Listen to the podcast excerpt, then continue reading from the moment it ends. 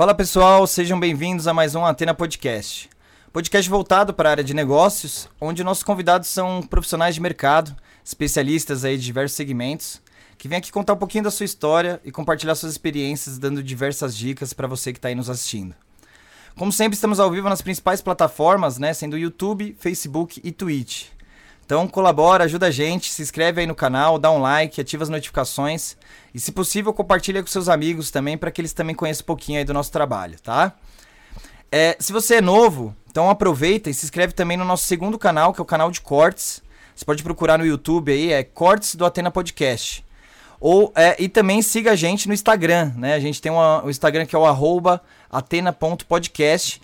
É, ambos os links também estão na descrição, então qualquer coisa dá, dá uma consultada aqui na descrição, tá bom? Aqui no Atena Podcast, é, nós damos diversas dicas, né? Para vocês ouvirem essas dicas, é, se inspirarem, né? Para você tentar crescer profissionalmente, né?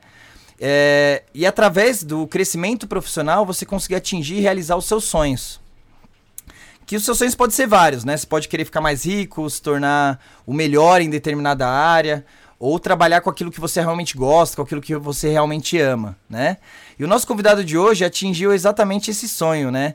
O sonho aí de diversos brasileiros. Ele atingiu o sucesso profissional em uma das profissões mais cobiçadas e mais concorridas no Brasil. Ele se tornou jogador profissional de futebol. Inclusive, né, atuou durante anos aí no Palmeiras, um dos maiores clubes de São Paulo e do Brasil, e mesmo hoje, já aposentado, é muito admirado e elogiado pelo, por todos os torcedores aí palestrinos, né? Então, é, então hoje a gente vai conhecer um pouquinho da história de Wendel. Seja muito bem-vindo, Wendel. Dá um oi aí pro pessoal. Olá, galera, tudo bem? Aqui é o Wendel, como o Thiago já me apresentou.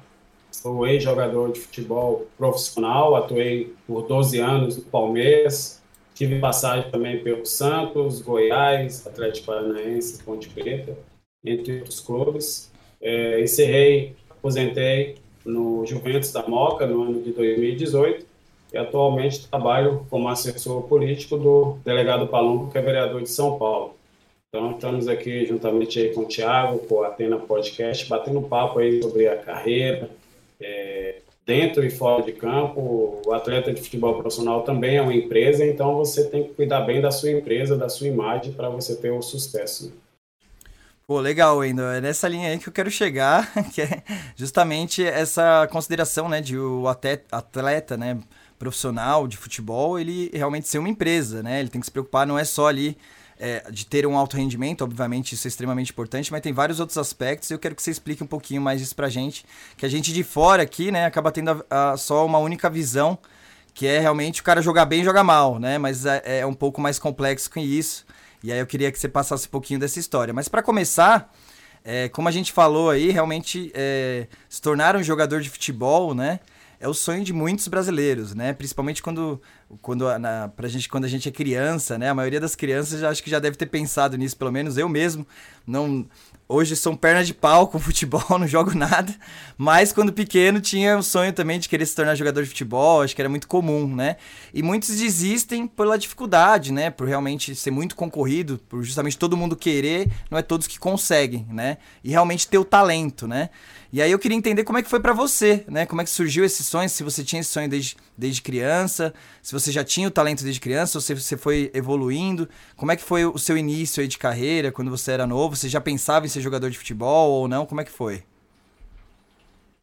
É, o, o atleta, né, de futebol, do vôlei, qualquer que seja o esporte, até o, o lutador também, você já nasce com, bom, com o talento. Não, não adianta você querer se não tiver o talento, querer ser o jogador. No caso eu, né, jogador, lutador. Você já nasce com o dom, né? E aí você vai aprimorando, vai, vai treinando, vai se esforçando, vai buscando. E, e aí você chega ao nível ali, aí chega uma parte também mental, né, espiritual, que você vai vai se fortalecendo para alcançar, porque não é fácil, como você falou, é uma das uhum. profissões mais disputadas, estávamos conversando aqui nos bastidores. Sim. É, porque, porque o médico, o advogado, engenheiro, é, até muitos tinham o dom, né, o talento, mas não, não conseguiu chegar, porque é muito disputado. Sim, são tem oportunidade é, também, né? Vagas, né? São poucas vagas para muitas pessoas, muitos, muitos homens, né? Jovens. Então, aí eles acabam indo para outro ramo e, e também, se não só existir fute, é, jogador de futebol, né? Não ia ter o médico, advogado, engenheiro. Sim. Então, você tem que ter um nível é, de força de vontade, de mental e trabalhar em cima do seu talento. Mas é, a palavra-chave que você falou, né, que o Thiago falou, é o talento. E em cima do, do talento você vai trabalhando ali, se esforçando, treinando para você atingir o sucesso. Entendi. E, mas com, com, que idade ali você identificou que você realmente tinha talento? Foi, foi desde a escolinha ali e tal? É. Seu pai te, te, pagou uma escolinha, ele te levou para uma escolinha específica? Ou foi na escola é, com, com, os outros alunos? Como é que foi? É isso mesmo. É, é, tem a influência também dos meus tios, do meu pai também, que jogou futebol. Não chegou a ser profissional, mas tinha um talento, é, mas ah, que, que trabalhar. Legal e os meus tios que jogavam também, não profissional, mas nos campeonatos do, da cidade onde, onde eu nasci, né, Itapetinga, na, na Bahia, eles participavam dos torneios, dos campeonatos pelo bairro, pelos municípios, até com outras cidades. Então eu vivi naquele meio ali, e isso me influenciou, né, o ambiente, né, que você é, participa te influencia também. Mas, como eu falei, já nasci com dom, fui jogando futebol na rua. É, com oito anos de idade, eu entrei numa escolinha de futebol, que meu, meu tio também participava dessa escolinha, e ele falou, é bom você entrar na escolinha, porque ali você vai aprender os fundamentos do, do futebol, né, a parte tática, técnica, e vai aprender a, como ser um atleta de futebol. Explorar então, eu entrei com oito anos na escola, e depois de cinco anos eu fui para o Vitória da Bahia, jogar na, pré-infantil, infantil, juvenil. E depois eu vim para São Paulo, para a cidade de São José dos Campos, onde eu tenho São Paulo e onde o, o meu o, o empresário meu, fico, fiquei até hoje, nós somos amigos, me levou, acabou me levando para o Juventus da Moca e depois para a base do Palmeiras. Então foi mais ou menos assim, é, com oito anos que eu comecei e ali na escolinha eu comecei a ter esse sonho. Eu sempre assistia a televisão, a, a mídia influencia também, né? Os, os jovens a ser jogador. Você vê ali os jogos, os, os, os, atletas, vê ali a seleção brasileira, na época era bem mais carismática, assim, os, os torcedores acompanhavam, acompanhavam mais vezes. Hoje é, não é totalmente todos que gostam da seleção, porque já entrou no nível já que além do, do do, do, do que, que, deve ser, né? É Tem que... coisas a mais que acontecem na seleção brasileira que isso é, deixa até o torcedor meio desanimado. Sim. Mas naquela época a mídia, a seleção estava com muito crédito, a gente acompanhava bastante. Isso fez a querer ser jogador de futebol profissional, vendo ali a televisão, vendo os jogadores e no, no, no dia a dia ali treinando eu, eu tinha esse desejo. Que legal. E o principal incentivador foi o seu pai, o seu tio, os dois? Que, né, você comentou do seu tio aí que, que te levou para a escolinha e tal. O tio era da escolinha, o meu pai que gostava de futebol, né? Queria também, eu desejo, já que ele não conseguiu, queria que o filho dele se tornasse um jogador de futebol. Uhum. Então, eu agradeço a Deus em primeiro lugar e a eles que foram esses motivadores aí a, a lutar pelo sonho. É, a família, né, dando apoio desde o início, isso né, ajuda bastante, né? Não é todos que, que têm essa sorte, né? E eu também, ali jogando bola, eu, eu tinha esse prazer, né? Eu gostava de, gosto de, jogar bola. Antes gostava mais, agora eu já não, não tenho muito esse, mais esse desejo igual antigamente. Eu brinco uma hora ou outra ali, então, quando é, eu era mas... pequeno, eu já tinha esse desejo. Eu queria ser jogador, é o que me fazia bem que eu queria ser e graças a Deus consegui. Que bom, que bom. Eu imagino que você ainda ama muito o esporte, deve acompanhar bastante ainda, né? Mesmo não, não estando atuando mais como, como profissional. Sim, pratico esporte, né? Treino todos os dias, gosto muito da parte de musculação, parte física. Isso é um diferencial é. para um jogador que quer Se aposentou, mas não, né? não, não, não, ficou barrigudo, né? Tem muito né, que se aposenta, não vê a hora de se aposentar para né, só churrasco, cerveja, desencanar de, de ter que ficar né, com aquele físico bom, você ainda é firme nisso.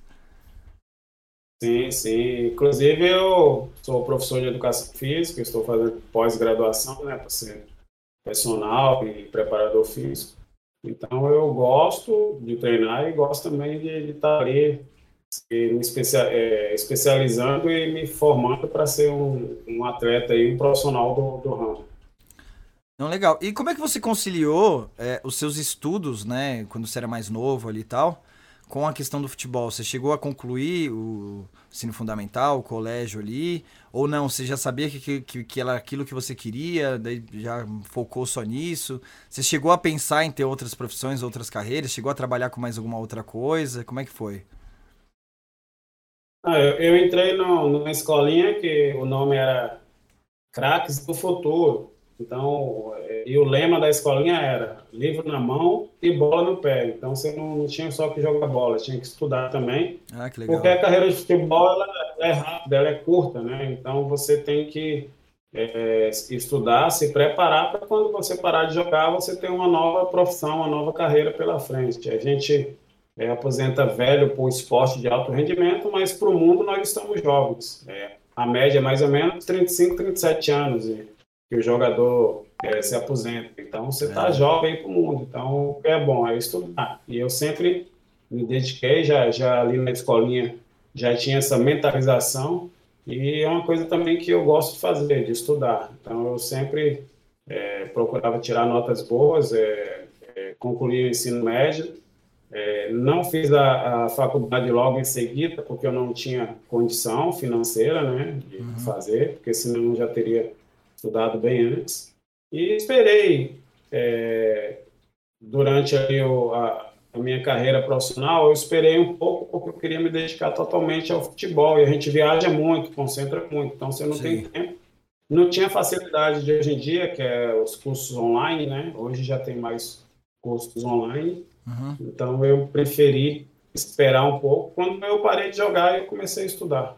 E passa rápido, viu? Passou rápido.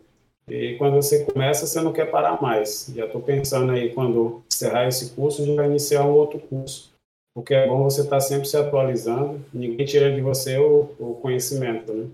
É, sem dúvida. Que legal. Não, show de bola. E é, aí você, né, foi evoluindo na sua carreira e tal, e teve a oportunidade de, de, de, de começar a ir para outros clubes. Como é que funciona, né? Então, uh, tem muita pessoa que tem sonho, começa desde pequeno, às vezes, né? Você falou, é fundamental ter o talento, então, às vezes, aquela, aquele jovem que tem talento, que às vezes teve condições também de fazer uma escolinha, alguma coisa do tipo. Mas como é que surgem as oportunidades para você realmente começar a ter a vaga nos grandes, grandes times, né? Como é que foi para você isso? É, você acha que foi realmente por simplesmente o desempenho que você foi mostrando? Tem uma questão de, né, às vezes, oportunidade, você conhecer alguém que, te, que ajuda, é, ou afinidade? Como é que, como é, que é para crescer depois que você já começa a galgar aí a carreira como, como jogador? É um conjunto né, de, de, de, coisas. Você tem que ter o talento, você tem que treinar, se dedicar, mas você tem que ter uma pessoa que te, te te ajude ali, Abra te portas, indique, né? te leve o empresário ou o, o local que você está treinando, jogando, a, o professor ele é, tem contato com algum clube para você fazer um teste, então funciona dessa forma. E eu, eu, eu tinha uns tios que moravam em São José dos Campos, saí lá do Vitória da Bahia, Salvador, vim morar com eles, uhum. fiquei disputando aqui Campeonato Paulista, e no, nos campeonatos o empresário me viu jogando. Né? Tem os goleiros, tem os empresários que vão te ver treinando e jogando. Então, o segredo é você, não importa se é treinamento, se é treino simples, se é um jogo valendo três pontos, se é um jogo festivo, você sempre está jogando ali, jogando bem, mostrando bem, porque você nunca sabe quem está te olhando. Então, eu sempre é, pensei dessa forma treino era jogo e jogo era, era guerra, né? Então eu dava, me dedicava e me dava o máximo. E foi numa dessas que o, o empresário me viu treinando e jogando e me levou para os times. Então funciona dessa forma. Você tem que ter uma oportunidade, não só o talento, não só estar preparado, mas ter a oportunidade também para você chegar ali no seu sucesso. É, não, mas, pô, legal. Esse ponto aí que você colocou, ainda é extremamente importante, né? De, de você ser comprometido e determinado, né? Porque é, às vezes você fica esperando a oportunidade cair do céu, né? Mas aí não é, não é bem assim, né? Você quase praticamente criou a sua oportunidade, né? Porque a partir do momento que todos os jogos você se dedica ao máximo, você faz o seu melhor e, e demonstra um bom desempenho, é, a probabilidade de uma hora ou outra ter um olheiro, uma hora pode acontecer, né? E aí você tem que estar preparado para isso. Se você não tem essa dedicação, esse comprometimento, pode ser que justo no dia ali que tava o olheiro, você, ah, não, esse daqui, o jogo tá ganho, né? Não vou me esforçar tanto, e você aí você perde a oportunidade. Então, assim, não é só uma questão de sorte, né? É comprometimento, você dedicação para quando a oportunidade surgir, realmente você poder aproveitar ela, né? Falando em oportunidades e o momento de estar sempre preparado, no futebol também existe a, a história que um olheiro ou um, um, profissional vai ali assistir um treino ou um jogo, ele vai para ver um jogador e acaba levando outro. Né? Então, ah. você tem que estar sempre é, se, de, é, se dedicando, sempre dando o seu máximo, porque às vezes vai ver o João e leva o Antônio. Então, sim, sim. você tem que estar sempre no máximo, porque na, no esporte, né, que é, é, uma profissão que você tem que mostrar o seu talento ali, você está sempre sendo observado. Sim, legal, não, show de bola. E dentro disso, né, você teve algumas oportunidades, começou a conseguir, né, trabalhar profissionalmente, mas em que nível realmente que você sentiu que você é, realmente já estava recebendo valor legal, que você estava vivendo disso, que realmente você tinha alcançado ali seu sonho de viver através do futebol? Foi em qual clube exatamente? Ou foi quando você chegou no Palmeiras? É, quando eu cheguei no Palmeiras, eu tinha alegria assim, de ter conquistado o sonho de chegar no clube grande, ainda estava na base, você uhum. ainda ganha pouco, você só vai ver que, que, que vai ser a sua independência financeira, vai ter, né? Quando você começa realmente a ter uma sequência de jogos. Aí você tendo uma sequência de jogos, você vai renovando o contrato e você vê que é, ali você é um, um, jogador de time grande com um salário muito bom. Aí você vai vendo realmente a independência financeira. Uhum. No futebol aí brasileiro, acho que só de 5 a 2% dos atletas que, que tem esse salário alto, né? O restante é tudo salários baixos e muitos acabam parando de jogar e tem que trabalhar e é. passam até dificuldades financeiras, né? Então é um pequeno grupo aí de, de, de jogadores que tem esses salários é, acima da média, assim. Então, é, time grande você tem que ter uma sequência. Não basta só você subir, fazer um jogo, uhum. é, cinco jogos, dez jogos. Você tem que ter uma sequência e aí você conquistando, renovando o contrato e você vai vendo que que vai tendo ali a independência financeira, o sucesso profissional. Sim, não, sem dúvida. E é, você quando conseguiu conquistar isso deve ter sido um mérito muito grande, tanto que ainda mais no Palmeiras, né, que era um, que era um time grande e, e tal. E, é, como é que surgiu essa oportunidade para você ir para o Palmeiras? É, qu quanto tempo você ficou lá? Conta um pouquinho da história para quem, quem não conhece aí da sua história no futebol. É, o Palmeiras, é, eu fui, cheguei em 2003, o Palmeiras tinha, tinha caído o ano anterior, em 2002, estava disputando a Série B. É, o meu empresário conheceu, conhecia um conselheiro no Palmeiras, o seu Duval, que, que Deus o tenha, né, que foi que me, me trouxe. Eu cheguei na base e fiquei duas semanas, fiz teste, duas semanas, o, o treinador me viu, gostou, e aí eu já fiz ali um ano de contrato, e aí fui mostrando meu, meu valor, meu potencial, fui reno, renovei mais, mais dois anos na, na base. E aí depois, no 2006, depois de três anos, no terceiro ano que eu comecei a jogar no time principal. Sempre treinava com o time é, principal, mas é, nunca cheguei a jogar. Fiquei no banco. Hum. E em 2006 que eu comecei a jogar, estreiei nas oitavas de final da Libertadores contra o São Paulo. São Paulo era o time do momento ali, tinha acabado de ser campeão da Libertadores e, e Mundial em 2005. Em 2006 eu estava estreando ali nas oitavas de final é, contra o São Paulo. Faz grande... tempo, né? O São Paulo ganhava faz tempo. eu vou brincar é, como São Paulino, frustrado. É, foi mas se, se foi quando o São Paulo ganhava faz tempo. Eu. É, naquela época eu ganhava tudo, né? Ficou é, um sim. bom momento aí. Bons tempos para o São Paulinos. 2006. De mais de 200 jogos que eu, que eu fiz aí pelo Palmeiras. Sou aí no século XXI. É, eu estava em terceiro, quarto, agora eu estou em nono ali, top 10 ali dos jogadores que mais atuaram pelo Palmeiras no é século XXI, né? De 2000 para cá. Legal.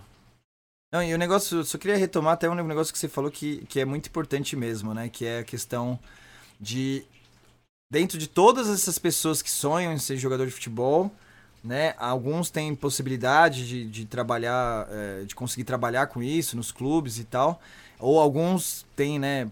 A possibilidade de ir a uns clubes maiores, mas é o que você falou estatisticamente, né? Eu fiquei impressionado com isso, né? Não tinha nem noção. Você falou que era em torno de 2 a 3%, a 4%, é isso? de pessoas que realmente conseguem é, ter estabilidade financeira como jogador de futebol? No máximo, 5% desses atletas que ganham esses salários altos, né? O restante é 5%. salário pequeno, times, times pequenos. E tem que, quando para de jogar, tem que ter uma nova carreira pela frente, uma nova profissão. É porque é uma ilusão, né? E muitos que, que sonham ser jogador de futebol, nem às vezes é pelo amor ao esporte em si. Muitos pensam na questão do status, né? Que que infelizmente muitos jogadores ostentam muito isso, né? Da questão de você, ah, pô, o jogador de futebol é o cara que ganha milhões, que, que pega muita mulher, né? Que vai só, né, que viaja bastante, que vai para as baladas caras. E não é a realidade, né? É uma porcentagem pequenininha que a galera se espelha nesse, nesse pessoal. A realidade é que é menos aí de 5% do, do, do total, né? O restante realmente é uma profissão que tem uma potencialidade, mas uma concorrência gigantesca também, né? É isso mesmo. Então, e até os, os, jogadores que ganham bem aí, né? Está nessa faixa aí dos que ganham salário alto, eles têm que, que estudar, têm que é, cuidar bem do, do, daquilo que ele ganha. Tem uma boa gestão. Né? É, tem bom investimento em gestão financeira porque a carreira é curta, então você tem que. E, e nós, atletas de, de futebol, todos os atletas aí esportivos, a gente não tem aposentadoria igual os militares têm, né? É, uhum. Você tem que seguir a, a, CLT normal igual das outras pessoas, tempo de serviço, de contribuição, idade. E, na minha opinião, os atletas é, profissionais de, de, alto rendimento deveriam ter um, pelo menos um teto aí para quando aposentasse, né, ter uma, uma, ajuda, ter uma aposentadoria. A gente contribui muito com o INSS. Então a gente tinha que ter ali um respaldo e muitos não têm, acabam ficando aí com dificuldades né, quando para de jogar ou de atuar. Não, não, é sem dúvida. E é o ponto que você falou, né? Uma carreira muito curta, né? Como é que você vai se aposentar no, no, no critério da CLT numa carreira que, que dura o quê? 20 anos, né? No máximo. Quanto, quanto é, que é o tempo máximo. médio aí que você. É de, de 20 a 15 anos. Você é menos, né? Começa a jogar dos 18, às vezes com 20, e uhum. até os 35, 37, mais ou menos. É complicado, né? Complicado. Mas beleza, ô Wendel, pô, obrigado, né? Acho que já é, ajudou bastante pessoal que às vezes tem esse sonho aí, ver que não é tão fácil, mas existe possibilidade. E o segredo aí é um pouco do que você falou, né? Ter talento e comprometimento, né? Para conseguir realmente é, aproveitar as oportunidades. Mas daí aproveitando ainda, é, né, assim, a gente tenta puxar sempre, né, a, a, sua história é muito legal, né? Imagino que você já deve ter falado bastante, dado bastante entrevistas aí falando sobre futebol, mas a gente tenta, né, puxar um pouquinho da sua carreira, realmente para inspirar o pessoal que assiste aqui o Atena Podcast. Mas agora eu vou fazer um parênteses, eu queria que você falasse um pouquinho da, da, da sua experiência no Palmeiras mesmo, né, que realmente é uma história incrível. É, você é um torcedor lembra, é um jogador lembrado por, por, toda a torcida até hoje. Eu, quando a gente começou a divulgar que ia ter o Atena Podcast com você, eu recebi várias mensagens de amigos palmeirenses falando: pô, que legal, nossa, tô ansioso, né? Dos palmeirenses aí, todo mundo te conhece. E aí eu queria que você falasse um pouquinho da história aí, como é que foi é, é, jogar num time tão grande, né? Essa realização, imagino, do sonho seu.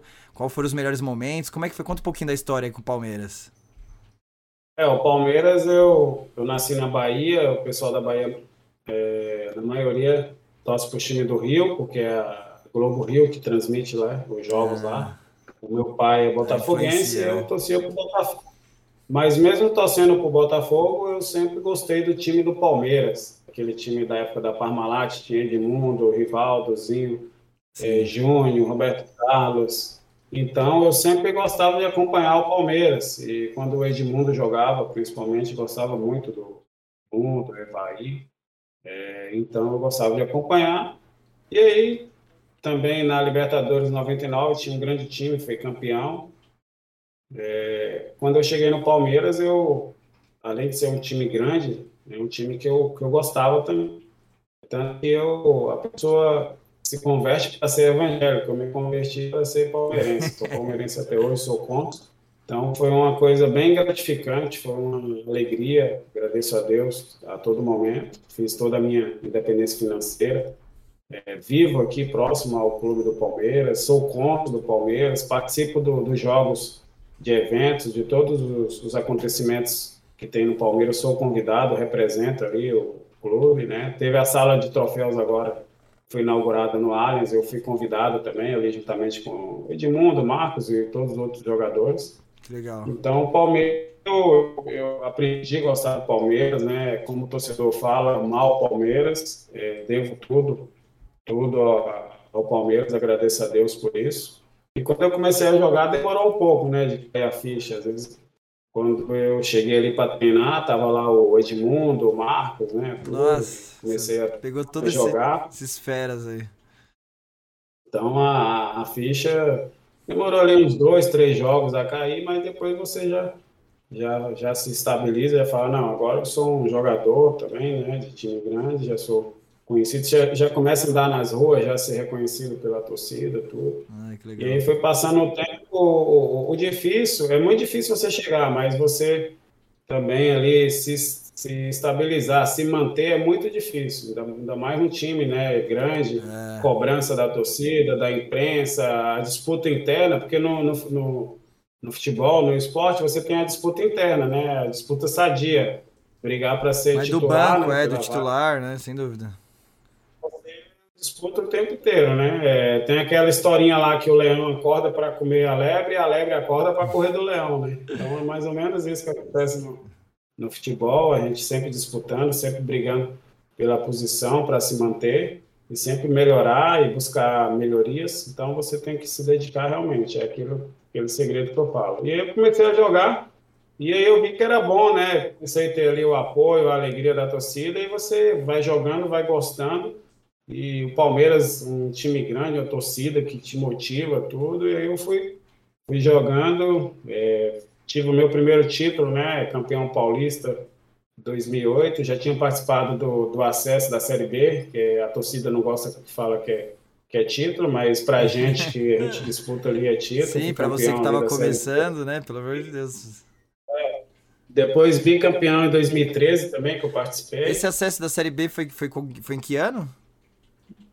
Foi 2003 e depois 2013. No, em 2012 eu não estava também. Os, os, dois anos que o Palmeiras caiu, eu não estava. Eu estava na, na, na, Ponte Preta. É, não, não, mas daí para voltar para a Série A, você estava, né, nessa, nessa primeira vez. Aí eu, é, foi em que ano? Eu estava a primeira vez. 2003. Foi logo quando eu cheguei, que eu treinava com o elenco, fiquei no banco, mas eu não jogava ainda. Só ah. fui começar a jogar em 2006.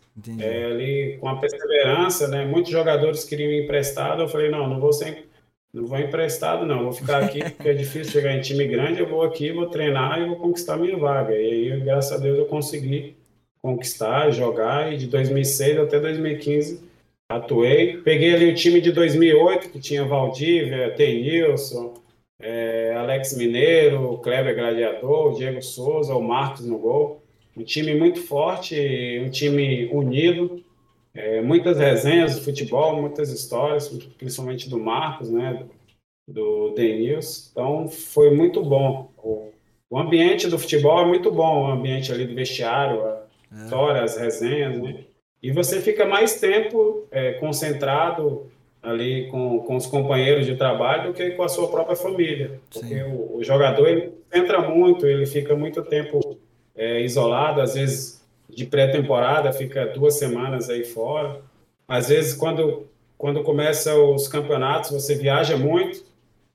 Às vezes, você sai de uma cidade vai para outra, não chega nem vir, vir para casa. Então, a gente viaja muito. e acaba sendo uma família, porque a gente fica mais tempo né, juntos ali, né, no futebol, no trabalho, que a própria família em casa. Então, Mas você acha que é... isso é específico do Palmeiras, de ter esse clima é, agradável e tal? Ou você acha que, no, no, geral, nos clubes, é, o costume é, normalmente é gostoso, além da pressão normal que deve ter? Ou você acha que é bem específico, bem diferente de clube para clube? É diferente de clube para clube, né? Mas todos os clubes que eu passei tinham um ambiente muito bom. Você deu sorte, Porque às vezes? o, jogador também ele sabe, né, que ali é a sua casa, a sua família, então você tem que se sentir bem e fazer um ambiente, né? Quem faz o ambiente é a própria pessoa, são as pessoas que estão ali. A gente sabia que tinha que deixar um ambiente alegre e o jogador de futebol ele é alegre, ele gosta de, de, de contar piada, resenha, para tudo para eles é é festa, tudo para eles é começa a tirar sarro um do outro, então fica um ambiente muito bom. Então isso faz parte do, do, do, atleta de futebol. É tanto que nesses joguinhos de eventos a gente participa aí, tem muitos jogos com os ex-jogadores, né, de todos os times, a gente se reúne ali, a resenha é forte, os, jogadores, os torcedores vêm é, participar conosco e gostam de ficar junto da gente, a gente tem muita história, muita resenha para contar. Então é muito legal. Legal, que legal. E é, você jogou, que nem você mesmo falou, você jogou com caras feras, né? O Valdívia, o Marcos e o Denilson, que são é, dois é, pentacampeões, né? Você teve a o, o prazer, né, de estar tá trabalhando junto com eles, de estar tá jogando lado a lado. Como é que foi jogar com essas feras aí que são reconhecidas também até hoje? É, o Denilson também muito divertido, uma pessoa sensacional, gente boa. O é, Marcos carismático, né? Também.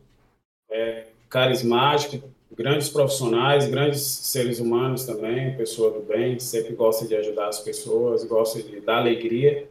Então foi muito gratificante estar com essas feras aí, que um dia eu estava torcendo ali na seleção, pentacampeão, e outro dia jogando, concentrando junto, né, viajando também é, com as famílias juntos, a gente é, pegou uma amizade muito boa e a gente acaba virando aí realmente família. Então Sim. foi muito bom estar com esses jogadores, né? gratificante. E também jogando contra outros jogadores também que você via na televisão, você depois deles, né? Sim. Tive a honra de jogar como o Mário, um dos maiores atacantes do mundo, o Ronaldo Fenômeno, o Ronaldinho Gaúcho.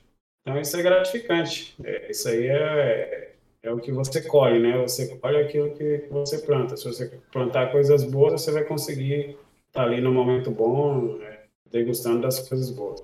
É um legado, né? Isso daí é que são conquistas que são experiências únicas aí que você vai levar pro resto da vida, né? Isso daí acho que não tem preço, né, Wendel? Sim, é uma experiência. É, quando a gente está ali com os torcedores, com os amigos, fala, nossa, não tenho nem ideia, né, tudo que você já passou, assim, a, a experiência, é uma experiência inesquecível, você sempre vai estar lembrando e guardada ali, muito gratificante. Legal. Falando em experiência, a gente teve uma pergunta aqui do chat. O Bruno ele mandou uma pergunta falando assim: é, mandou boa noite, né? É, boa noite, Bruno. É, como foi a sensação de dar aquele passe para o Valdívia com a casa cheia? É, esse lance acho que é bem comentado, né? Explica pra gente aí o contexto, para quem não lembra. Já isso aí virou frase, né? Um passe vale mais que um gol. É. virou bandeira. A torcida fez um bandeirão que leva aos estádios aí, uma foto minha vibrando, né, juntamente com o Valdir ali. Legal. Então, acho que se tivesse o gol naquela, naquele momento, não seria tão é, falado, né? É não seria tão é, feito reconhecido, fama, sucesso. Pela, reconhecido pela torcida, né? É, então, todo mundo que me vê na rua fala, ó, oh, o Wendel deu passo pro Valdir, o Wendel deu passo pro Valdir. Então, foi foi coisa de Deus mesmo para você ser lembrado, ser eternizado aí. Sempre os torcedores aí fizeram homenagem da Porques, o Caio e o Renato, eles sempre levam essa bandeira para o estádio. E toda vez que eles levam a bandeira, graças a Deus, o Palmeiras ganha. Então, é. ficou ali com um sinal, um sinal bom, energia boa, né? É, mas, tem, mas é, um, é um sinal de, de humildade também, né, Wendel? É, né, eu lembro desse lance aí também, né? Já, todo mundo acho que conhece que realmente estava na cara do gol ali, né? E você entrega de bandeja ali, o Valdívia só, só joga para dentro. E como é que tem essa frieza ali, né? De você separar ali também a questão pô, se eu passar para ele é 100% de certeza de gol. Se eu chutar, acho que deve ser 90%, melhor passar. Mas é, não acho que não é todos os, os, jogadores que acabam tendo esse mesmo pensamento, né?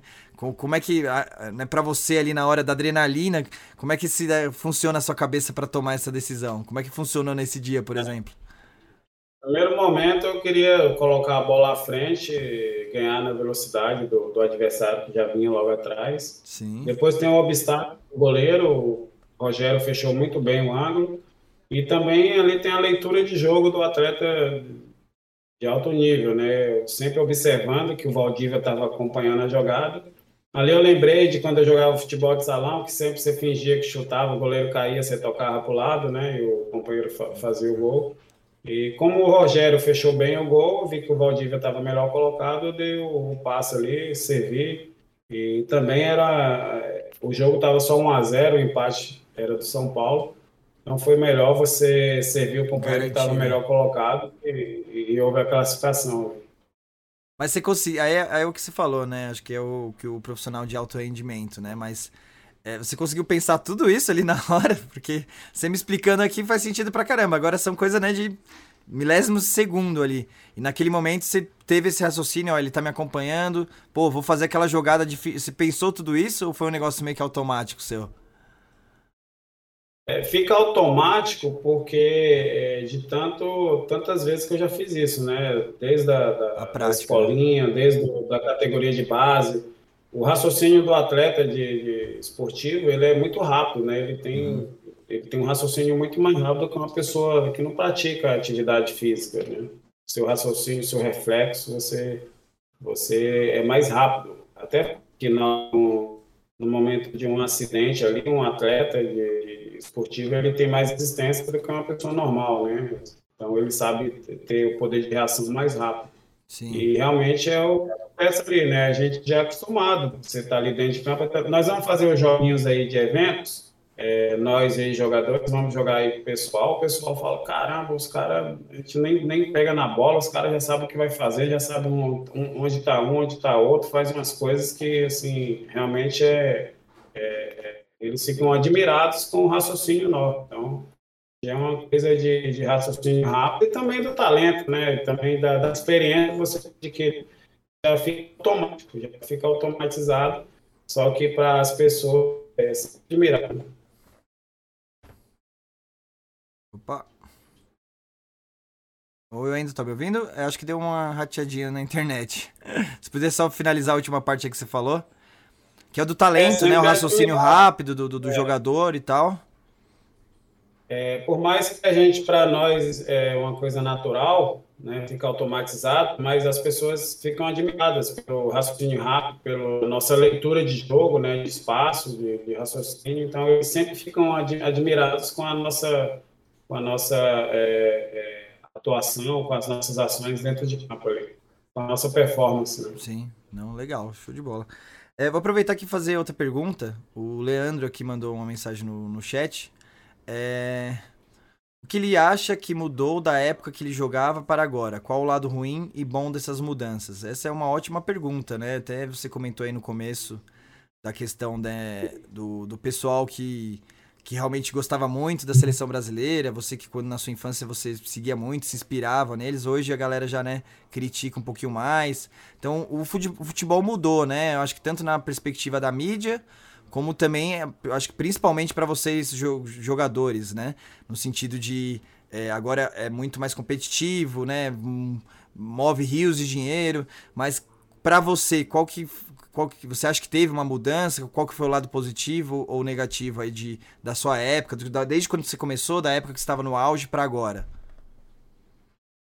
Mudou, é, a tecnologia, né, tá, tá mais evoluída, todas as áreas, e Sim. isso deu ao futebol ficar com mais força, com mais velocidade, diminuir um pouco da técnica, né, da, da, qualidade. O pessoal reclama muito que falta um pouco mais de qualidade técnica, de, de habilidade. Isso, isso é devido à tecnologia, faz com que os treinamentos, né, os jogos ficam mais rápidos. É, eu acho que é, a diretoria, o próprio futebol num todo aí, deixa os jogadores muito afastados da torcida. Antigamente a gente tinha mais contato com os torcedores. Hoje em dia, é, para o torcedor chegar próximo ao atleta ali, tem que ter, tem que pagar. Ficou muito, ficou monetizado. Tem que ter é. um sistema de, de, de, de cadastrar. Antigamente não, tinha mais né? acesso. Deixar o, o jogador mais, mais longe do, do torcedor. Isso não é bom torcedor gosta de estar próximo ali aos, aos jogadores, né, aos, aos craques. Então, acho que isso aí não é bom. Acho que deveria ter um pouco mais de acesso os torcedores aos jogadores. E o futebol voltar um pouco mais da parte técnica. Ficou muito força, né? Muito, muito, muita velocidade e também é, muitos, muitos jogos. Acho que são muitos campeonatos, muitos torneios. Isso faz com que os jogadores não, não se desempenham bem, né? Às vezes uhum. fica cansaço, fadiga, tem que trocar direto o time. Então, esse excesso de, de, de campeonatos, até porque tem muitos patrocinadores, né? E, e, eles fazem muitos campeonatos, isso faz com que não tenha recuperação ou treinamento devido para eles poderem estar tá jogando bem ali, desenvolvendo um futebol ali de qualidade. Entendi.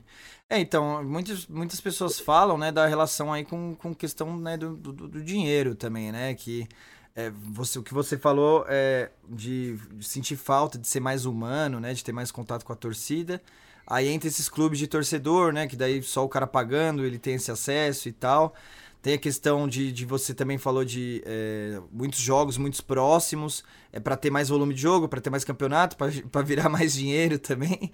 Então o pessoal fala que tem muito aquela questão, né? É, aí isso acaba refletindo às vezes pro jogador também. Você sente isso? Do, jogador às vezes, não sei que nem você quando iniciou, né? Com aquele sonho de realmente querer jogar futebol, ficar muito focado no dinheiro e às vezes também não, não, não, não não se esforça tanto.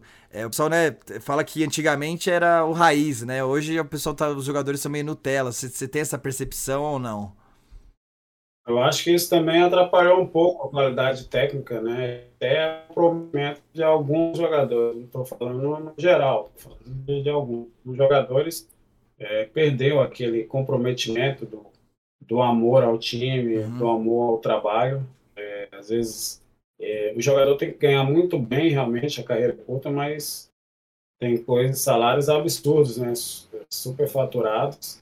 É, antigamente também a gente conquistava por meritocracia, por, por conquista e, e, e é renovar contratos, né? Hoje em dia já faz contratos longos, aí alguns jogadores entram numa zona de conforto e, e não desempenham bem o seu trabalho, o seu futebol.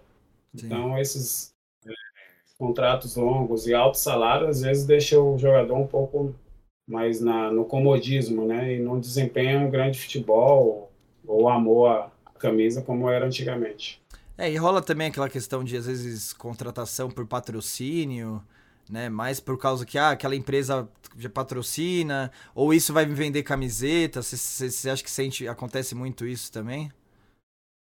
Agora com redes Sim, sociais é, e tal, né? Eles usam, né?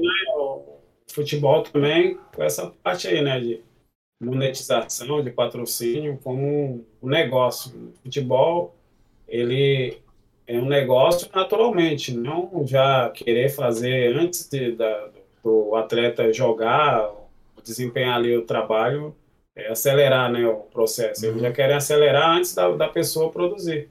Então, é, Antigamente, esse patrocínio vinha com as conquistas que o jogador tinha, que o clube tinha. Hoje em Sim. dia, ele já, já pega esse dinheiro antes, né? Como você falou. Traz um atleta, não sabe como ele tá, só pela imagem, pelo nome, pela rede social, camisa, quantos seguidores ele tem lá, né? Isso daí acaba. Essa é tecnologia que você falou também, né? Também acaba impactando nisso, né? É, foi bem lembrado isso aí que você falou, né? Então você tem que é, deixar a qualidade no, no, no, esporte, né? E a qualidade vai atrair os patrocinadores, não os patrocinadores vir antes da qualidade. Uhum. Pela fama ali do cara, né? Porque ele é popular e tal. Mas legal, é... é Wendel, eu queria falar com você que é um ponto também que o pessoal às vezes esquece, né? O pessoal fica falando muito do glamour aí da profissão de futebol, né? De, de ganhar milhões, etc. é, de fazer aquilo que você ama, né? Pô, né? Pô, imagina ganhar dinheiro jogando futebol, sendo que eu gosto tanto de jogar futebol. Mas, né, não é esse, esse mar de flores aí, né? Então, assim, aí eu queria que você explicasse um pouquinho da parte da pressão, né? Porque, além de, por mais que você ame jogar, você tem que, né? Que, nem, que nem você fala direto, né? Atleta de, de alto desempenho. Então, você tem que manter esse desempenho. Nisso, seu condicionamento físico tem que estar tá sempre bom. E aí você falou, tem a concorrência, né? No, tanto acho que de fora, né? Do, do da torcida cobrando, como do, do, do próprio. É, dos próprios jogadores, né? Que querem pegar a. O, quer ser titular, quer te colocar para o banco. É, mais a questão dos treinadores, né? Que também impressionam ali, também tem que mostrar resultados. Como é que, como é que você sente que é a pressão? Como é que foi a pressão do, da, da profissão jogador de futebol? Como é que você lidou com isso? A pressão é enorme, você tem que estar preparado. Você está em time grande, você tem que trabalhar em cima da pressão, em cima da cobrança. É, como eu falei, né, há uma disputa interna, a disputa sadia, você brigando ali pela sua posição. A cobrança da diretoria, a cobrança da comissão técnica, cobrança da imprensa, que chega a ser chato, a imprensa às vezes elas apimentam, né, põe fogo. A gente tem que estar sempre atento. É, e a cobrança da torcida, né, para você desempenhar um bom trabalho. Então você tem que saber é, lidar com tudo isso. É, muitos pensam que a gente é, não concentra, que a gente vai direto de, de, de casa pro, pro jogo, não, a gente concentra, a gente treina, fica concentrado no hotel, vai todo mundo no ônibus com a delegação, e é diferente você bater uma pelada com os amigos e você tá ali defendendo ali uma camisa que envolve milhões de torcedores, né, o Palmeiras tem mais de 20 milhões de torcedores, então você está representando a camisa e a sua profissão, a sua carreira, né, é, num jogo você pode é, conquistar, como pode perder também. Então você tem que estar sempre atento ali, sempre defendendo a sua imagem, né, que é o seu nome, a sua imagem, para você estar sempre crescendo profissionalmente e adquirindo as conquistas, né, renovando os, os, os, contratos e pensando na sua independência financeira também. Então tem que estar sempre atento. Então, é, cada dia, como eu falei, a cada dia você tem que conquistar, tem que conquistar, conquistar e não se acomodar. E, e para lidar com esse fator psicológico, né? Porque daí é pressão de todos os lados, né? Aí acho que no começo, pô, aquele glamour, pá, conquistei o sonho, depois você, né, vira uma outra rotina, pressão, pressão, pressão, é, torcida sendo cobrado por todos os lados. É, como você lidou com isso e como é lidado hoje? Você acompanha? É, existe assim, né? Porque existe o treinamento físico, né? Existe acompanhamento psicológico, é essencial. Como é que, como é, que é feito isso?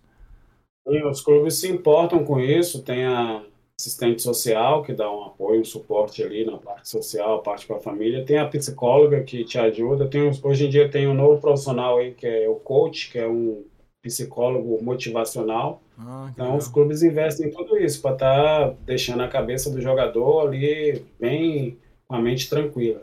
Por minha parte, eu sou uma pessoa muito religiosa, eu sou um cristão, né, católico mas também participo das igrejas evangélicas quando eu tenho convites. Então, o que me deixou sempre ali focado, é, com a mente tranquila ali, pronto para a batalha, foi a minha fé em Deus. Ah, sempre, é, legal.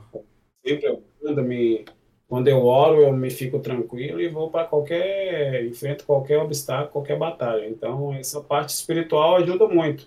Né? Eu você vê aí no, nos jogos, a maioria dos jogadores, né, antes do jogo ali, ele fazendo oração, é, e aí eles se, se, controlam, é, se colocam ali, é um ritual que eles se colocam mentalmente para poder desempenhar. Não, basta, não adianta você treinar ali, tá bem fisicamente, mas sua, sua mente não tá boa. Quem controla o corpo é a mente, né? A gente já escutou é. essa frase aí. Então você tem que estar tá com sua mente preparada, com um espírito bom para o seu corpo executar um bom trabalho e você sempre ter o, o êxito.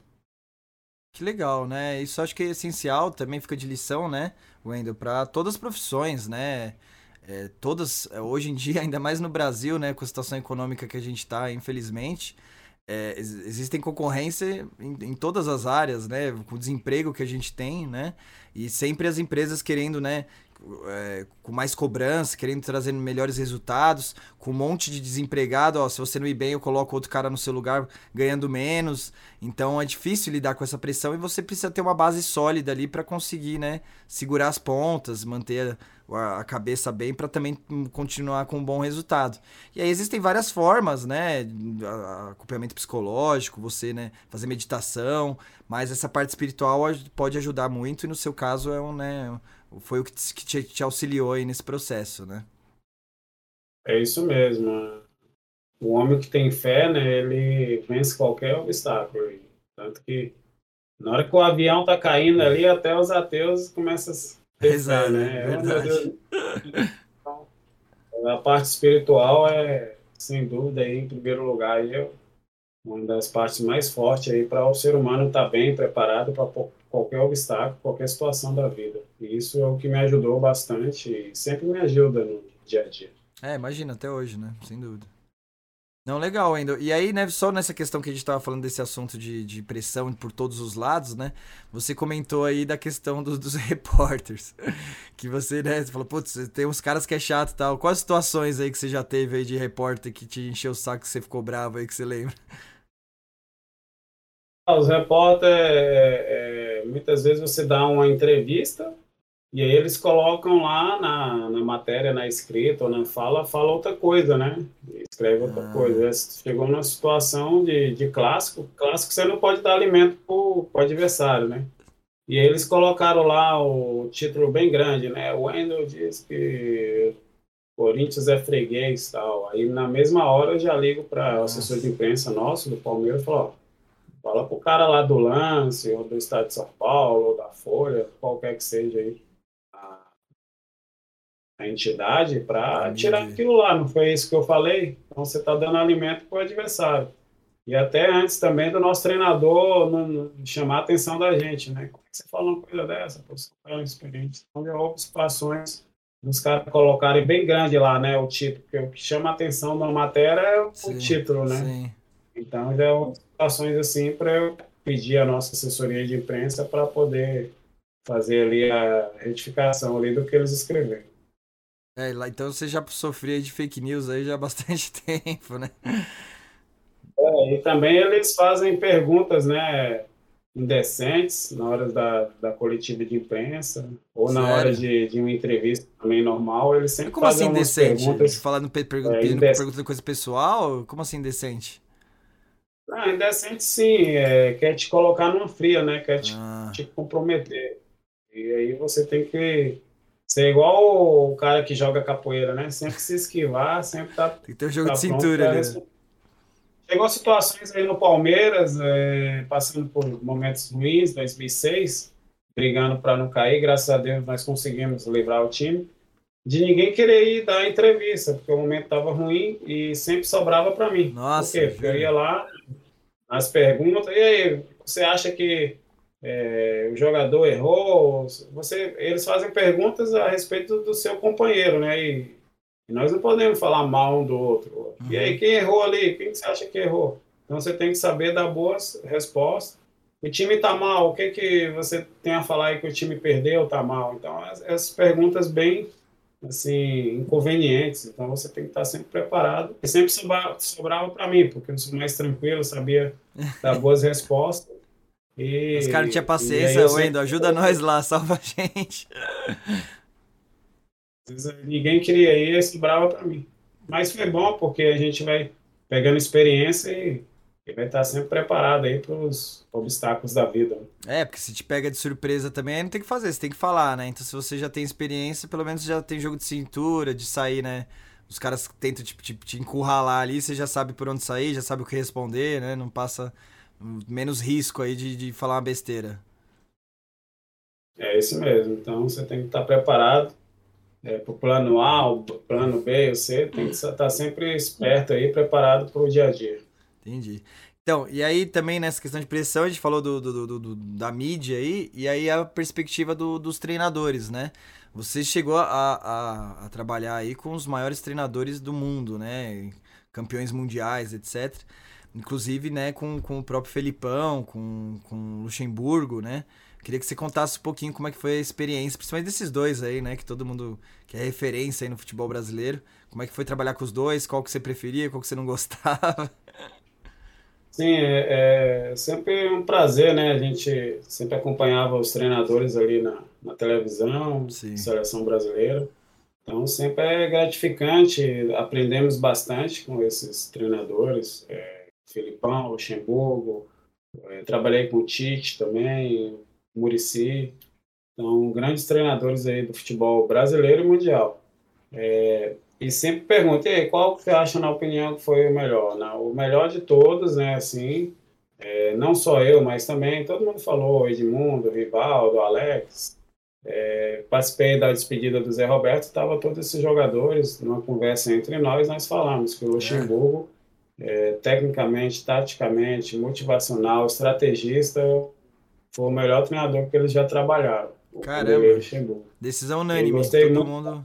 É, Todo mundo volta nele. Gostei muito também do, Tite. Tite é praticamente bem parecido com o Luxemburgo. Ah, é, o Tite também, você também trabalhou com o Tite, é, é legal. Então, esses treinadores são acima da, da média e, e tenho gratidão pelo professor Marcelo Vilar, que me subiu para o time principal, e por Gilson Kleiner, que foi responsável pelo meu retorno, né? Depois de uns tempos jogando por empréstimo nos outros clubes, o Gilson Kleiner me abriu as portas novamente do Palmeiras e eu dei sequência aí nos jogos, defendendo a camisa do nosso perdão. E o Felipão, que né, o, o ídolo aí da torcida e tal, que tem um, né, um vínculo ah, gigantesco com o Palmeiras.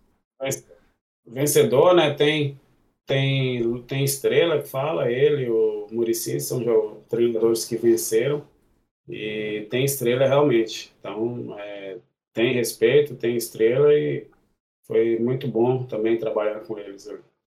E como é que é a rotina? É, porque assim, tem uma equipe, né, junto, né? Não é, não é só o treinador, tem diversos assessores, técnicos ali e tal. E, mas como é que é a pressão, assim? É como se fosse um gerente mesmo, um gestor? É, ele tem contato diário com vocês? Vocês fazem reuniões? Ou é só nos treinamentos? Como, como é que é a rotina por trás aí que, que a gente não sabe? É, é uma equipe, né? Uhum. É, o comandante é o treinador, então ele está conosco todos os dias. É, de manhã, é, quando tem treino à tarde, ele sempre está conversando com, com, a equipe, sempre buscando é, melhorias, conversando se alguém tem alguma dificuldade. É, contato o tempo inteiro, até na concentração também, ah, eles participam juntos do, dos almoços, do, jantares, café da manhã, está sempre junto, sempre ali em contato com, com o elenco. Então, e se tem um conflito dentro do elenco, ele tem que também meio que tentar resolver? Deve acontecer, né? É um gestor, é, é igual um pai, né, na, na casa. Uhum. pai de família, ele tem que estar tá ali, né? E, e, e a mãe é, entra no, no, papel da mãe aí, são os auxiliares dele. Tem o preparador físico, tem o auxiliar técnico, tá ali gerindo a casa para poder tá, tá tudo organizado e uma casa em ordem vai ter bons resultados, né? Sim, sem dúvida. Não, legal. Tá, é... Viagem junto, sempre junto. Onde está o elenco, onde está o grupo, está o treinador. Entendi, legal. E, assim, pensando, fazendo uma reflexão aí dentro da sua carreira no Palmeiras, né? A gente já citou alguma, alguns momentos épicos aí que você participou. Qual mais momento que você lembra, assim, que, que é inesquecível para você, que, né, deve te, te, dar muito orgulho e tal? Vou citar mais uns dois aí que você lembra, qual que, qual que seriam os primeiros que você falaria?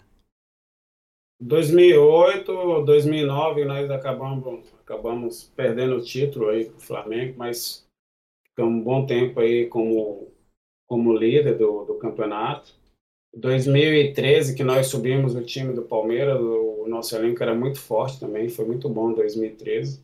E esses momentos foram, foram muito, muito bons aí no Palmeiras, né? Uhum. Sempre pegamos bons elencos, tivemos boas amizades, um ambiente sempre bom. O Palmeiras sempre teve um ambiente bom. É, então, foi momentos marcantes aí. E às vezes dá, dá uma saudade, né? Da resenha ali. Ah, imagina. Mas é muito gratificante esses, esses, esses tempos aí. 2007 também, fizemos um grupo muito bom também. E foi muito gratificante ter vestido a camisa do Palmeiras e acompanhado aí a, a evolução. Que legal, né? Eu acho muito legal esse amor que você tem pelo clube e, e que aí, né, que é, que é recíproco, né? Que a torcida tem por você também. E, e são poucos, né? Assim, alguns são simplesmente referência porque a torcida não esquece, mas tem alguns que realmente se dedicam à carreira dentro do clube, né? Como o próprio é, Roger Ceni, o Marcos, né, pro Palmeiras. E você, eu, acho que entra nessa mesma linha aí, né? E é uma decisão difícil de ser tomada, eu imagino, né? Porque mistura o amor do clube, mas a questão também, né, de, pô, será que é melhor alternativa para minha carreira, né? Como, como é que você tomou essa decisão aí de ficar fixo ali no Palmeiras e tal? Você chegou a receber outras propostas? Como é que foi? Recebi algumas propostas é, da Itália, da, da, do Japão e do, da Coreia. É, no momento, não foi uma proposta que, que seria importante para mim. Eu sempre gostei do Palmeiras. Eu vi o exemplo do, do Marcos, muito tempo também, jogou pelo Palmeiras, quase 20 anos. É, ele teve a proposta da Inglaterra, não foi. E tive também a, uma proposta do, do Porto, mas não se concretizou. É, seria até boa, mas não deu certo. E aí eu falei, ah, eu quero marcar a história aqui no Palmeiras. Para você marcar a história, você tem que ganhar títulos e ficar bastante tempo. E não é fácil você jogar no clube grande como, como o Palmeiras, a torcida ela é motivadora, mas ela também cobra muito. Então você tem que ter uma produtividade boa Sim. e dar sequência no trabalho, para você sempre estar tá, tá ali junto. Então, graças a Deus, eu, eu tive, soube fazer bons jogos. Não fui de fazer gols, mas fiz boas, boas partidas. É, eu entrava em campo para vencer e para produzir bem e dar uma sequência de jogos ali. Foi isso que fez com que eu ficasse bastante tempo. E algumas propostas eu preferi não ir, porque o Palmeiras é um time grande, é, tinha um bom salário e, e também eu queria fazer história ali. Não só pelo dinheiro, mas fazer história e por se sentir bem. Eu Sim. sempre me senti em casa no Palmeiras, assim como é até hoje. Então, quando você se sente bem, você não quer mudar. Então, foi isso que me fez ficar no Palmeiras e tinha o carinho ali dos torcedores, então isso me, me deixava bem, mais à vontade. É, então, e aí entra um pouco aquele ponto que a gente falou antes, né, de, de não ter como prioridade só o dinheiro também, né, porque às vezes você pode ter, eu não sei se teve especificamente, mas pode ter tido até às vezes propostas para ganhar mais, mas pô, o que você se sentia feliz era aquele clube que te acolheu, que a torcida, né, tinha valorizado o seu, seu desempenho, né? Acho que você deve ter colocado isso na balança aí, que hoje em dia não é mais, é mais difícil. Não que não aconteça, né? Mas acho que é mais difícil de acontecer. É verdade. Então, dinheiro não é tudo. É importante, mas não é tudo. Você tem que saber mesclar, né? O dinheiro e também se sentir bem e fazer o seu trabalho bem. Porque você fazendo o seu trabalho bem, com dedicação, com amor, o dinheiro vai, vai vindo naturalmente, né? vai ser consequência do seu trabalho. Então é bom você sempre fazer bem feito as coisas e o, dinheiro vai sendo ali pelo, pela consequência do seu trabalho. Então isso é importante. O mais importante é você se sentir bem e fazer bem o seu trabalho. Show de bola. E parabéns, viu, Endos? Parabéns aí pelo, pela sua história, que você queria construir uma história, você realmente construiu. Parabéns pelo, pela, pelo desempenho que você teve aí no Palmeiras. Eu tô falando em nome aí, não sou palmeirense, mas tô falando em nome da torcida aí, por várias pessoas que eu conheço e que me mandaram mensagem aí, que queriam realmente agradecer aí pelo esforço e pelo todo o resultado que você trouxe aí para a história do Palmeiras, que hoje é inclusive, né, é um dos maiores times aí, vive uma ótima fase, então parabéns aí por, por ter ajudado o Palmeiras estar hoje onde que está. Eu que agradeço. E uma coisa que eu me preocupei também, não só na, na parte acadêmica dos estudos, né? Uhum. Mas eu sempre me preocupei com a imagem. O atleta, até falando de empresa, você, você é uma empresa, dica, né? né? Você, o seu instrumento de trabalho é o seu corpo e a sua imagem ela é importante. Por quê? Porque através da sua imagem você vai conquistar né, os contratos, os patrocínios, patrocinadores. Muitos atletas perdem patrocínios porque não tem é, um bom comportamento fora de campo, então você tem que ir bem dentro e fora de campo. Eu sempre me preocupei com isso, de cuidar da minha imagem dentro e fora de campo. É, 2008 eu fui campeão paulista, mas eu ganhei também um, um troféu lá do, de fair play, né? Eu fui o atleta que, ah, é? que menos fiz menos fiz faltas e Ai, também legal. menor número de cartões amarelos. Então eu fui é, ganhei o troféu ali Fair Play do Campeonato Paulista de 2008, isso é importante também. Ah, mas não fazia falta. Você tem que fazer falta, mas se você estiver bem fisicamente, você vai ganhar a bola sem fazer a falta. Então eu estava muito bem fisicamente, meu comportamento também sempre respeitar o juiz, respeitar o adversário. Não precisa ser da uma de maluco, de uhum. xingar o juiz, né? Você tá demonstrando dentro, suas atitudes dentro de campo. As suas atitudes é melhor você fazer do que falar, né? Então, sua própria ação, atitude dentro de campo, você vai ganhando respeito, né, do, dos adversários e da, da instituição. Então, ganhei o prêmio de fair play, é, jogador mais é, melhor comportamento dentro de campo, campeão. E também você cuidando da imagem, sempre preocupei de não falar mal do, da, da, da, torcida adversária, dos torcedores. Hoje em dia, eu tiro foto aí com, com os outros, os outros torcedores aí, os corintianos, são paulinos, santistas. Uhum. Chego até a assinar a camisa deles. Ah, que legal. Né? Eu falo, oh, mas você vai querer? Não, assina aí, pô. Você sempre respeitou o nosso time e tudo. Então, eu tenho essas portas abertas, né? Agradeço pelo Palmeiras e tenho as portas abertas também com os outros torcedores. Isso é muito gratificante. Eu me sinto muito bem. A gente tem que transmitir isso, a paz no futebol. O futebol não é para guerra, não é para violência. O futebol é para união, para socializar as pessoas. Então, isso é importante, você transmitir a paz e mostrar isso, né? E dar o bom exemplo, né? E dar o bom exemplo ainda, sem dúvida, né? Profissionalismo de bom exemplo, né? E é, contribuir com a parte positiva, né? As crianças e os jovens nos, nos observam, então nós temos que transmitir esse, é. essa boa imagem, esse bom exemplo para eles. Né? Tem uma rivalidade? Tem, mas ela não precisa ser tóxica, tóxica né? Você pode ter uma rivalidade saudável, é, na, mantendo no entretenimento, na diversão ali, no, no aí, né, isso pra, pra gente como é, telespectador, né, como torcedor, e para vocês como profissional, aquela né, é, concorrência profissional ali mesmo, mas mantendo o respeito aí de forma profissional e ética, né? É o que a gente fala, nós somos adversários, não somos inimigos, né? não tem nada disso de, de guerra. Ali é uma disputa, é uma competição, não uma guerra. Então, é, você tem que passar essa imagem aí para todos, porque nós somos espelhos, somos exemplos aí para todos. Não, é legal. E, putz, é ótima, importantíssimo você falar isso, né, até nos dias de hoje. E, mas ao mesmo tempo, né, a competição é legal, né? Ela pode ser saudável e a competição é, Corinthians e Palmeiras, né? Acho que no, Brasil acho que não existe igual, né? E aí eu queria até que você passasse um pouco, né? Falasse um pouco como era você ir lá no estádio lotado, é, às vezes finais de competição, ou qualquer, qualquer é, clássico, né? Corinthians e Palmeiras é, é, emocionante aí, a torcida adora. E como era para você ali dentro de campo? Você sentia aquela pressão, aquela energia, ou, ou não? Ou era, mais, ou era meio que comum? Não, é, jogo contra o Corinthians é sempre era diferente, né? Todo diferente, jogo né? contra o Corinthians era uma final. E não só nós palmeirenses, mas os corintianos falavam a mesma coisa é um jogo diferenciado, é tido, tido como o maior clássico aí, né, do, do, Brasil e um dos maiores do mundo. E sempre quando eu ia jogar contra o Corinthians, eu, eu tinha um, uma gana maior ali, que a torcida do Corinthians é uma torcida que inflama, que canta. É a única torcida que canta é quando toma o gol, né? O Corinthians toma o gol, a torcida lá do Corinthians começa a gritar Timão, todo poderoso Timão, e começa a gritar para poder abafar o time adversário, o time que fez gol. Olha só. Quanto os outros times faz o gol, aí tem até um minuto de silêncio no, no, no campo adversário. A gente escuta até a gente comemorando o gol, porque o time né, dá um baque ali, a torcida Sim.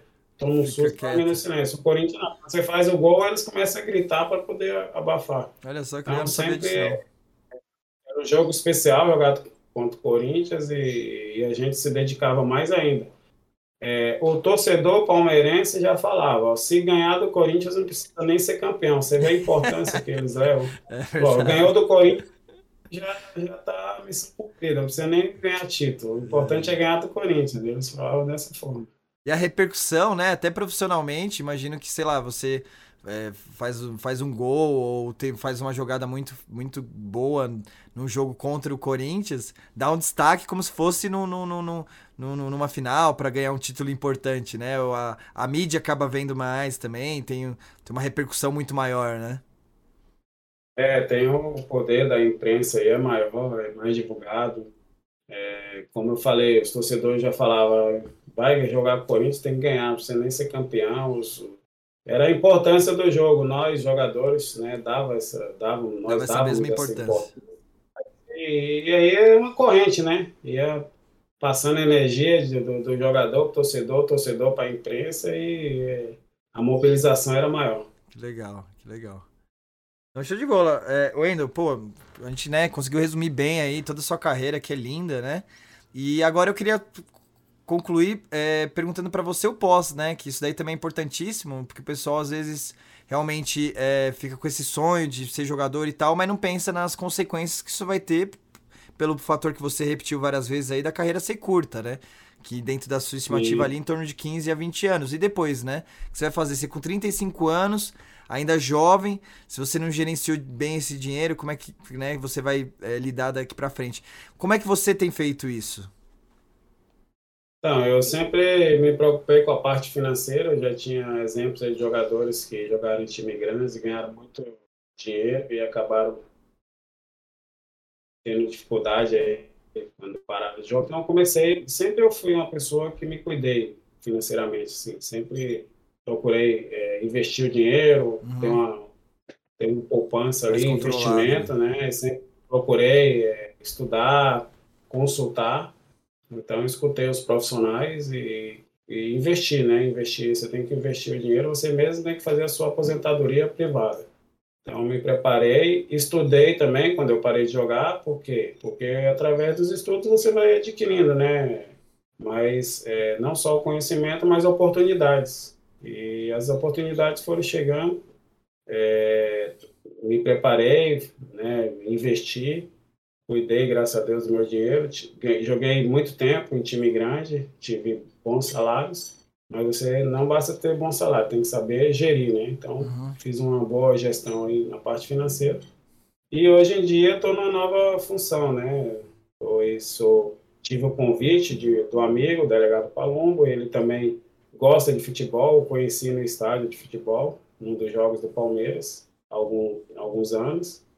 E, e temos ali uma amizade, família, e hoje em dia sou uma pessoa que estou aí trabalhando com ele, sou, tenho confiança e, e agradeço a Deus por essa oportunidade.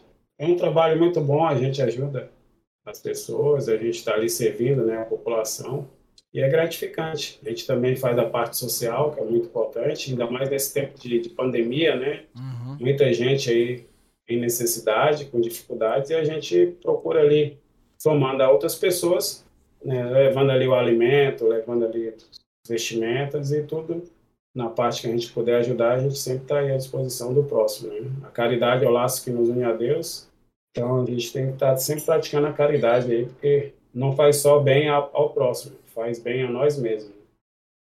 Não, sim, sem dúvida, ainda que legal. Então aí, né, como você falou, felizmente você se preocupou com isso, então sempre estudou, né? Fica a dica aí pro pessoal que está começando, né? Você começa a vislumbrar o sucesso, as oportunidades, mas né, a importância de manter aí os estudos, né?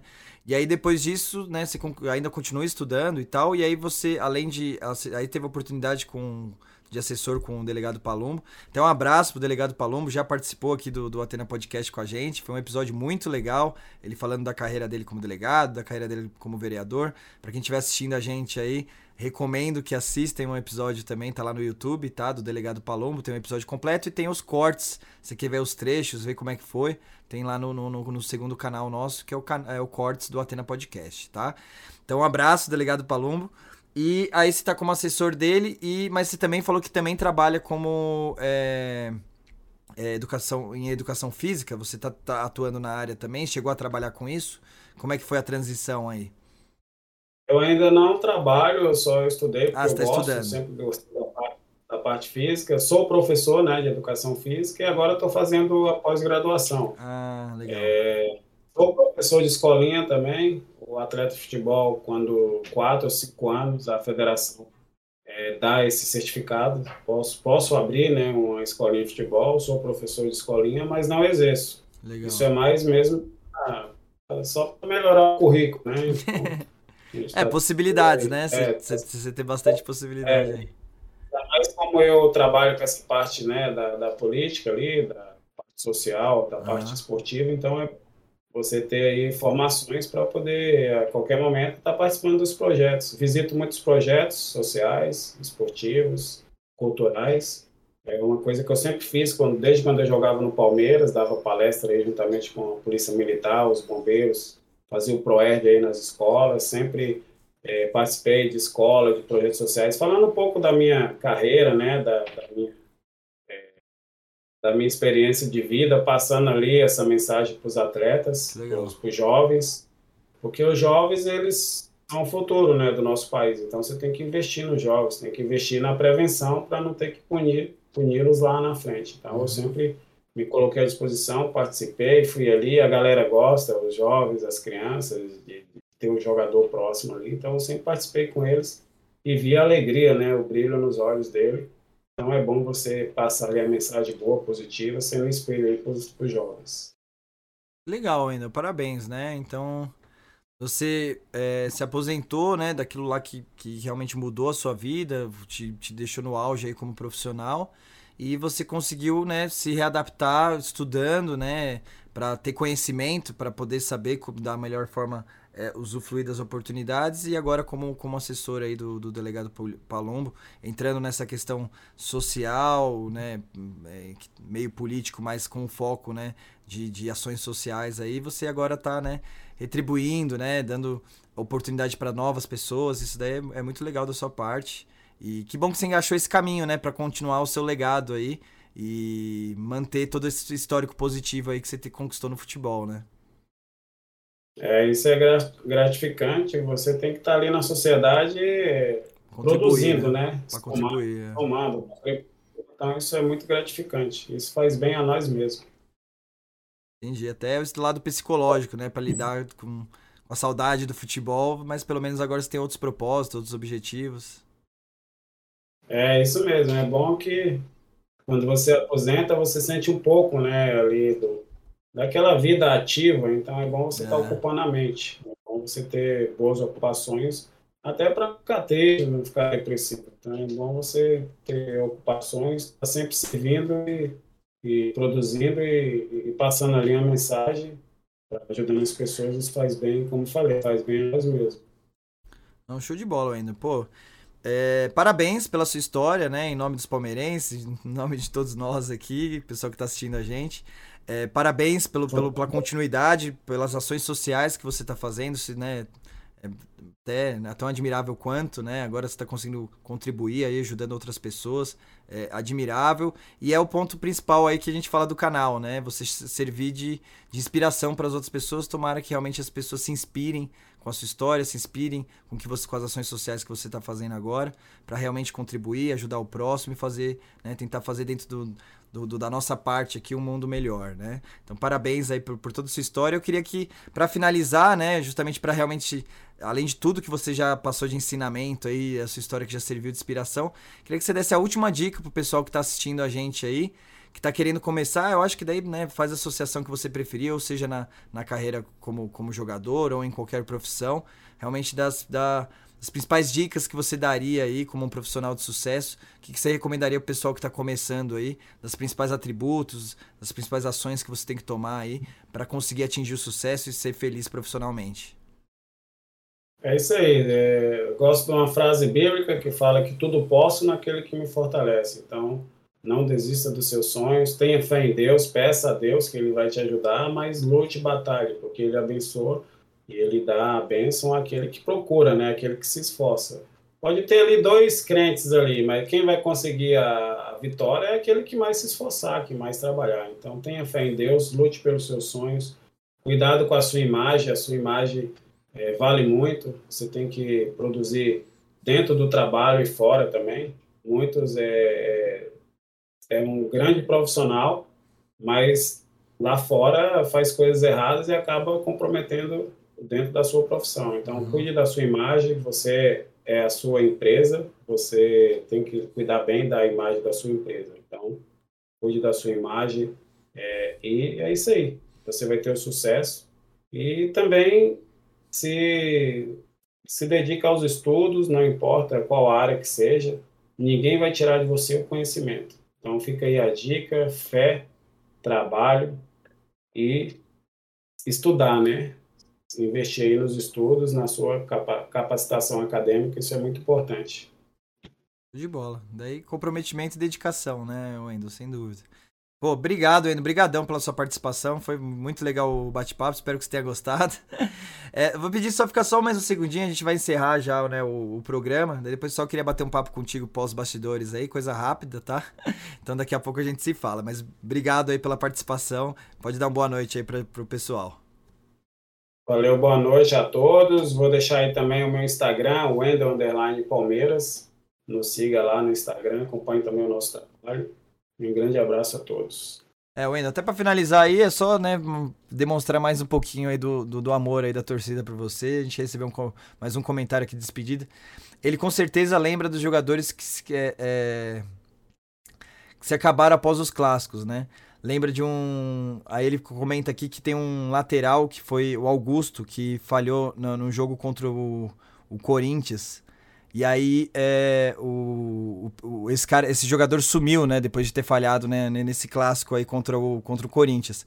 E aí o pessoal elogiando você aqui, falando que, pô, você é referência aí pro Palmeiras e tal. Então manda um abraço aí pra torcida aí também, que, que tem tanto apreço por você. É, quero mandar um abraço a toda a torcida do Palmeiras, não importa qual seja a torcida, se é organizada, se é a torcida aí convencional. Um grande abraço a toda a família do a torcida do Palmeiras, que é uma família, né? A família Alviverde. Um abraço a todos vocês. E vocês são muito importantes, porque sem a torcida não tem alegria ali no futebol.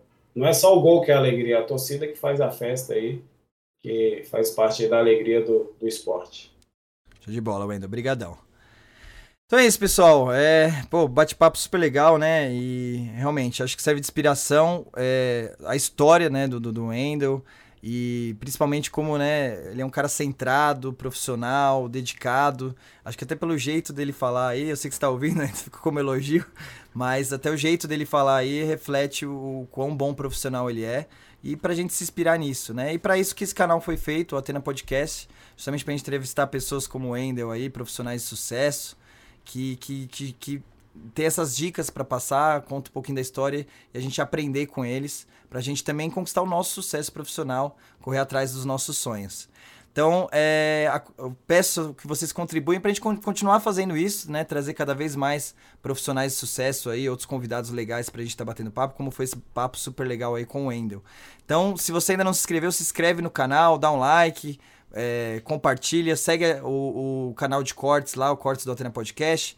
Segue, é, segue a gente também lá no Instagram, tá? É, a gente, esse canal não é monetizado, a gente não pede doações, vocês podem reparar. É, a gente não tem nenhum patrocinador, o único patrocinador é a empresa onde eu trabalho, que é a Atena Security, que é a idealizadora de, deste canal. Então, o que eu peço para vocês, né? A gente não pede contribuição, a gente pede o máximo.